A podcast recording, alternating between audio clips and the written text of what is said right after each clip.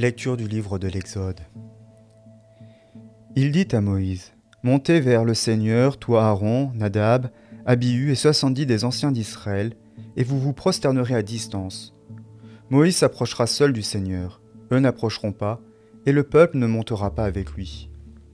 Moïse vint rapporter au peuple toutes les paroles du Seigneur et toutes les lois, et tout le peuple répondit d'une seule voix, ils dirent Toutes les paroles que le Seigneur a prononcées, nous les mettrons en pratique. Moïse mit par écrit toutes les paroles du Seigneur, puis, se levant de bon matin, il bâtit un autel au bas de la montagne, et douze stèles pour les douze tribus d'Israël. Puis il envoya de jeunes Israélites offrir des holocaustes et immoler au Seigneur de jeunes taureaux en sacrifice de communion. Moïse prit la moitié du sang et la mit dans des bassins, et l'autre moitié du sang, il la répandit sur l'autel. Il prit le livre de l'Alliance, et il en fit une lecture au peuple qui déclara Tout ce que le Seigneur a dit, nous le ferons, et nous y obéirons. Moïse ayant pris le sang, le répandit sur le peuple et dit Ceci est le sang de l'alliance que le Seigneur a conclu avec vous, moyennant toutes ces clauses. Moïse monta ainsi qu'Aaron, Nadab, Abihu et soixante-dix des anciens d'Israël. Ils virent le Dieu d'Israël. Sous ses pieds, il avait comme un pavement de saphir, aussi pur que le ciel même.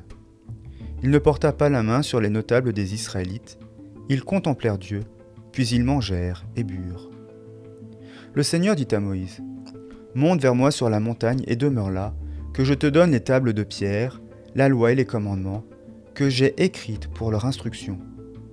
Moïse se leva, ainsi que Josué son serviteur, et ils montèrent à la montagne de Dieu. Il dit aux anciens, Attendez-nous ici jusqu'à notre retour.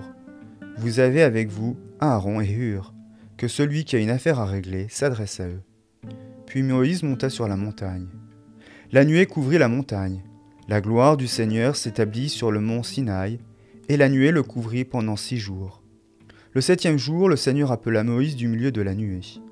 L'aspect de la gloire du Seigneur était aux yeux des Israëls celui d'une flamme dévorante au sommet de la montagne. Moïse entra dans la nuée, et monta sur la montagne, et Moïse demeura sur la montagne quarante jours et quarante nuits.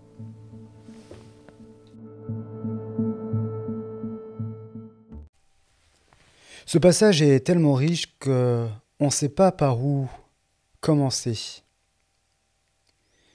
Voilà maintenant que Dieu appelle directement Moïse pour venir le rencontrer sur la montagne. Et en fait, ce passage est capital, parce que nous avons en germe énormément de choses. Nous avons, euh, nous approfondissons notre connaissance de Dieu. Et aussi ce que Dieu veut. La recréation, la... le ciel et la terre unis comme il l'était au début de la création. Et on le voit bien quand Moïse, Aaron, Nadab, Abihu, 70 des anciens montent au début de la montagne et qu'on dit et qu'on lit, ils virent le Dieu d'Israël. Sous ses pieds, il y avait comme un pavement de saphir, aussi pur que le ciel même. Voilà. Et donc là, on a quand même cette image, cette, ce début de, de la vision, justement, de ce nouveau monde voulu. En fait, ce qui est très intéressant, c'est cette montée vers la montagne. Elle est structurée.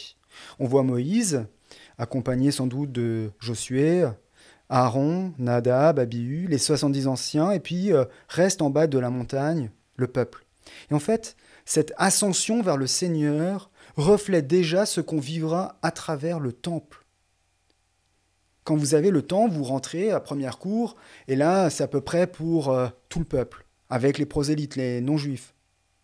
Et puis au fur et à mesure qu'on avance vers le Saint des Saints, vous traversez une succession de cours où, euh, voilà, vous devez, après il y a la cour des femmes, et ensuite il y a voilà, la cour des hommes, et puis ensuite c'est simplement l'espace pour les prêtres, et enfin le Saint des Saints, où seul le grand prêtre, une fois l'an, peut rentrer. Là où il y a la présence de Dieu, là où on voit quand Moïse va rentrer dans la nuée. En fait, cette ascension représente déjà en germe ce que représentera le temple,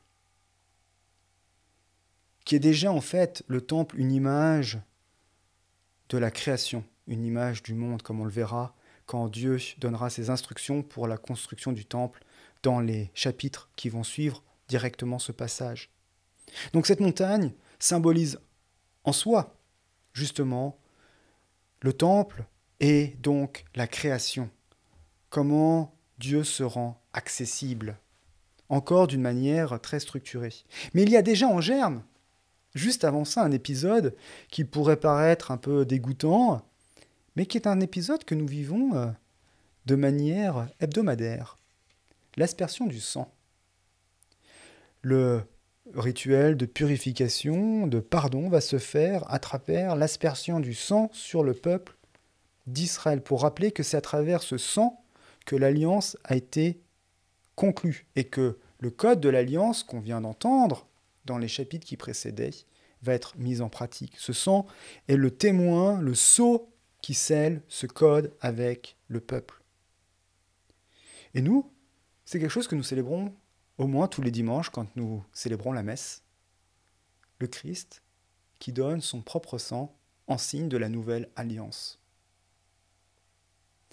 Et en communion au sang du Christ, eh bien, c'est cette aspersion que nous recevons intérieurement, justement, cette conclusion de la nouvelle alliance que Dieu conclut, que Dieu passe avec nous.